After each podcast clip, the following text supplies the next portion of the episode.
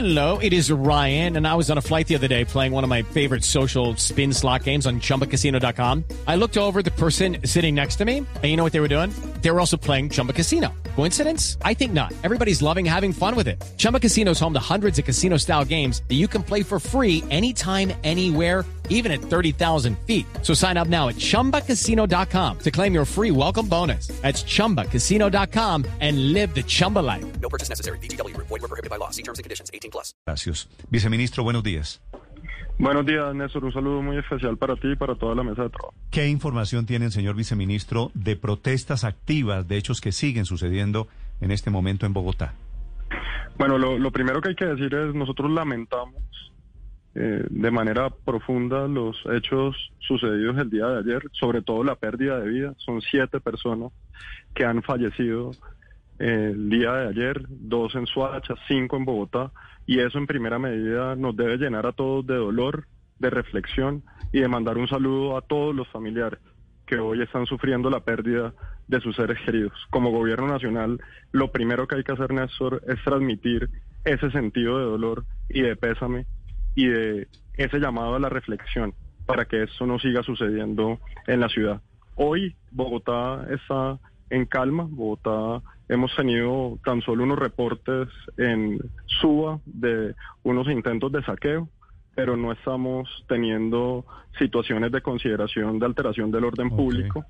Sin embargo, el día de ayer hay que dejar clara la gravedad de la alteración del orden público y los resultados que, como he manifestado, dejan siete personas fallecidas, Sí. 93 policías lesionados. Señor viceministro, ¿esos siete muertos son incluyendo o sin incluir a Javier Ordóñez? Esos son sin incluir a, a Javier Ordóñez, son los sucedidos en la noche de ayer y en la madrugada de hoy. Y nuevamente déjame expresar, Néstor, aprovechar este momento para expresar nuestro dolor por el fallecimiento de Javier Ordóñez. Desde el primer momento el gobierno nacional ha rechazado de manera enérgica esta situación. Nos unimos al dolor de su familia y al de los miles de ciudadanos que han sentido el dolor, la impotencia, la rabia frente a situaciones que no tienen ninguna justificación y que nosotros nos unimos a ese clamor de justicia que es tan importante que llegue rápido porque estas son situaciones que no son aceptables. Señor viceministro, estos siete muertos entonces, los de ayer y los de esta madrugada, ¿cómo murieron? ¿Quién los mató? Bueno, eso de proceso está en verificación. Lo que se tiene un conocimiento claro es que son personas que ingresaron o que fueron eh, reportados fallecidos como consecuencia de ser heridos con arma de fuego. Y eso lleva inmediatamente a la activación por parte de la Fiscalía General de la Nación importante, y por parte de la policía una investigación que lleve a cabo poder determinar cuáles fueron los móviles que llevaron al fallecimiento de esas personas, pero lo que se tiene claro es que fue producto de herida de arma de fuego. ¿Arma de fuego disparada por la policía? Eso no está todavía eh, comprobado y hace parte de la investigación. Lo que tenemos claro es que el día de ayer hubo unos actos de violencia también ejercidos por personas que estaban haciendo unas actividades de vandalismo que como ustedes vieron pusieron en riesgo a la ciudadanía, pusieron en riesgo a los miembros de la Policía Nacional y lo que esta investigación debe determinar de manera rápida es quiénes fueron los responsables de esos fallecimientos, de esos homicidios y llegar hasta las últimas consecuencias con los Claro, resultados pero- de esa investigación. Pero en ese momento, Néstor, y es muy importante, no existe ninguna eh, indicación o alguna evidencia de quiénes son los que han generado esos homicidios. Claro, pero le pregunto si son armas disparadas por la policía, señor viceministro, porque quiero saber, ¿estos muertos, los siete, son jóvenes que participaron en las protestas contra la policía y la policía responde eh, disparándoles y matándolos? No, eso no está aún determinado. Lo que tenemos claridad es que eran personas que hacen ingreso o a centros de salud o que estaban en proximidad a los sitios donde se estaban generando estos disturbios y estos actos vandálicos, pero no existe nuevamente, y tengo que ser muy claro, y eso le corresponderá a la Fiscalía General de la Nación, quien es la que adelanta las investigaciones, determinar los móviles y los responsables de estos sucesos. Eh, sí. Por parte de la Policía Nacional y por parte del Gobierno Nacional, lo que ha existido desde el principio es toda la colaboración y toda la disposición con las autoridades judiciales para esclarecer cualquier circunstancia que se haya presentado el día de ayer. Por ejemplo, hoy mencionaba el general Moreno cómo a través del Centro de Ciberseguridad de la Policía se está cotejando cada uno de esos videos, cada una de esas cámaras, no solamente para poder individualizar y observar a policías que hayan estado en acciones que exceden eh, su actuar legítimo, sino también a los ciudadanos que hayan sido o hayan hecho parte de estos actos vandálicos que también sin duda alguna pusieron en riesgo la vida de muchos ciudadanos y afectaron la infraestructura pública. Sí, eh, el vandalismo es absolutamente inaceptable, viceministro. Pero en redes sociales ayer también se vieron varios episodios de abusos de la policía. En la soledad, por ejemplo, una gente que se tapó la placa golpeando manifestantes con un palo de forma indiscriminada. Se vio la forma en la que algunos policías estaban disparando su arma de fuego contra los manifestantes, al menos, por ejemplo, en lo que ocurrió en el barrio Verdenal y lo que ocurrió en el rincón de Suba. ¿Quién estaba ayer al mando de la policía en Bogotá? ¿Quién estaba dando las instrucciones y el manejo del control de la seguridad en la ciudad ayer?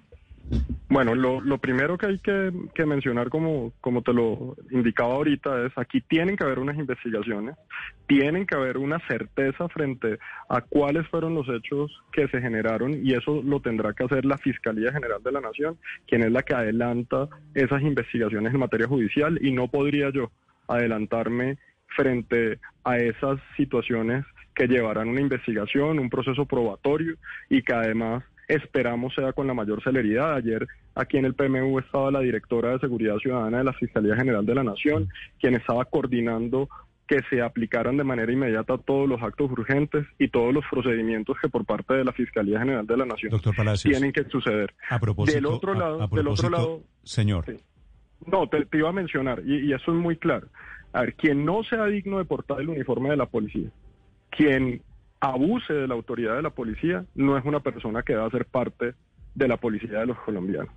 Y esa es la posición clara del gobierno nacional de cero tolerancia frente a abusos de Pero es que quiero, quiero preguntarle de eso. ¿Es cierto que hubo ataques a los CAIs? Claro que atacaron CAIs y claro que atacaron policía, no solo a piedra. Los quemaron. Fueron ataques organizados. ¿La policía, sabe usted, señor viceministro, tenía la orden de disparar a esos manifestantes ayer? En ningún momento se ha dado una orden de, ese estilo. Ayer me hacía la pregunta ahorita que quién estaba al mando de la policía de Bogotá, pues la jefe de policía de Bogotá es la alcaldesa de Bogotá. Nosotros desde el PMU del gobierno nacional estuvimos monitoreando todo el país y apoyando a la alcaldía de Bogotá en toda la toma de decisiones, apoyando los refuerzos de parte de policía y de ejército que se solicitaron, pero todo en coordinación con la alcaldía de Bogotá. Aquí no existe ninguna instrucción porque además no sería una instrucción válida ni sería una instrucción legítima ni constitucional de abrir fuego indiscriminado contra una población o contra una manifestación.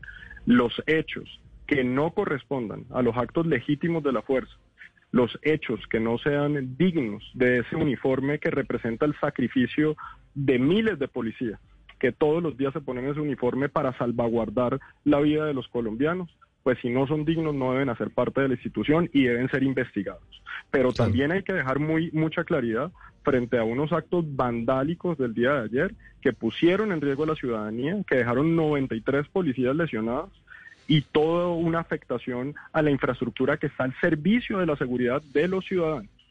Sí, claro, insisto, viceministro, eso no se puede negar y es absolutamente repudiable pero las denuncias que hay sobre uso excesivo de la fuerza, sobre disparos a los manifestantes por parte de la policía también son evidentes. ¿El comandante de la policía de Bogotá estaba al mando ayer de la situación en la capital del país o quién era el comandante del operativo? El día, el, día de ayer eh, estuvo, como lo decimos desde el PMU, nosotros en un contacto directo con la alcaldía de Bogotá, quien con la señora alcaldesa estaba también conectada al PMU.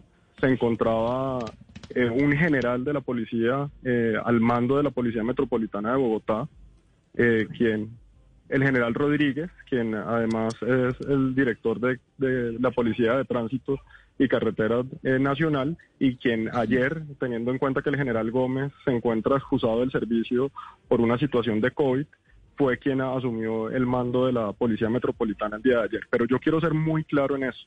Claro que hay reportes de abusos Néstor, claro que hay reportes de abusos, claro que hemos escuchado y hemos visto en videos. Y por eso aquí lo importante, lo importante es, como lo ha mencionado el general Moreno, es que esos videos, esas evidencias que hayan de abusos por parte de miembros de la policía, tienen que llevar como consecuencia que esas personas no son dignas de pertenecer a la institución y que tendrán que tener una investigación y una sanción.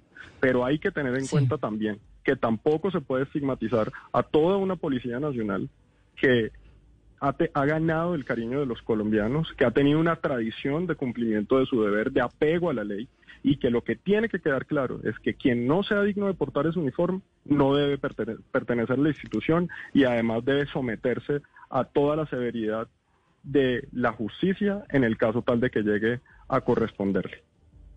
Sí, viceministro. Hay estudios en Estados Unidos, en Holanda y en los Países Bajos que comprueban la estrechísima relación que existe entre el alto nivel de estrés de los policías y la brutalidad policial. Estudios que viene haciendo un instituto que se llama HeartMath y que indican que el estrés policial desemboca en ansiedad, en ira y en rabia. ¿Han pensado ustedes, por ejemplo, en permitirle un mayor descanso a los policías, especialmente después de estos duros meses de trabajo con la pandemia, en donde, por ejemplo, un policía, me dicen a mí, un policía que trabaja en vigilancia, está trabajando en promedio entre 12 y 16 horas diarias y no se le pagan horas extras ni se le respetan tampoco los descansos de los fines de semana? Mira, sin, sin, duda alguna la policía de los colombianos es una policía que tiene unos niveles de exigencia gigantes, no solamente desde hoy, sino históricamente, lo que ha sido esa labor abnegada de los policías, ese sacrificio permanente que hacen, no solamente frente a ellos, sino frente a sus familias, por, como lo mencionas tú, esas arduas horas de trabajo, esas situaciones inclusive eh, de inclemencia en la que les toca laborar y el gobierno nacional a través de la política de seguridad ciudadana que expidió el señor presidente de la República el año pasado, lo que ha venido buscando es la modernización de la policía, la mejora de las condiciones de nuestros policías, es una obsesión del señor presidente de la República porque obviamente la calidad de vida de ellos tiene una incidencia sin duda alguna en cómo realizan sus trabajos. Pero yo te quiero hacer una mención. Por ejemplo, al año en el país se hacen más de 30 millones de procedimientos policiales. 30 millones de procedimientos policiales. En la Inspección General de la Policía se tienen 17 mil quejas eh, hacia policías por esos procedimientos. Eh, es un porcentaje relativamente eh, bajo pero no denota que esos 17 mil pueden ser muy graves, como es el caso de lo que estamos viendo el día de ayer, y es lo que es inaceptable. Por eso siempre tenemos que trabajar en tener una policía más moderna, una policía más transparente, una policía cada día más profesional y más cercana al ciudadano. Y eso es lo que busca la política de seguridad ciudadana que expidió el señor presidente de la República. Viceministro Palacios, pero precisamente, y una última pregunta, ¿Han hablado ya de una posible reforma a la policía, algo que está reclamando muchos sectores del país? Mira, yo creo que siempre hay espacio para mejorar. Quien piense que no existe espacio para buscar mejoras en las instituciones, pues sencillamente está condenándose a vivir siempre en los mismos procedimientos. La expedición de la política de seguridad ciudadana que se hizo el año pasado precisamente trae como uno de sus banderas y prioridades una modernización de la policía, una transformación de la policía, una policía mucho más cercana al ciudadano en la que estamos trabajando, un nuevo modelo de vigilancia por cuadrantes que ya también se viene aplicando, en donde no solamente en materia operacional sean más dinámicos, sino también en donde podamos estandarizar y tener procedimientos y protocolos que no solamente le den tranquilidad al policía en su actuar, sino al ciudadano, que el ciudadano sepa cuál es el procedimiento que siempre un policía va a ejercer cuando se acerque a elaborar un procedimiento. En todo eso se está trabajando, eso ya está en la política de seguridad ciudadana, se viene adelantando ese proceso de transformación y es algo que el presidente de la República ha expresado de manera constante y el señor ministro de la Defensa, y en donde además el Ministerio del Interior está comprometido en buscar esa transformación de la policía. Hello, it is Ryan, and I was on a flight the other day playing one of my favorite social spin slot games on chumbacasino.com. I looked over the person sitting next to me, and you know what they were doing? They were also playing Chumba Casino. Coincidence? I think not. Everybody's loving having fun with it. Chumba Casino is home to hundreds of casino style games that you can play for free anytime, anywhere even at 30,000 feet. So sign up now at ChumbaCasino.com to claim your free welcome bonus. That's ChumbaCasino.com and live the Chumba life. No purchase necessary. VGW. Void were prohibited by law. See terms and conditions. 18 plus.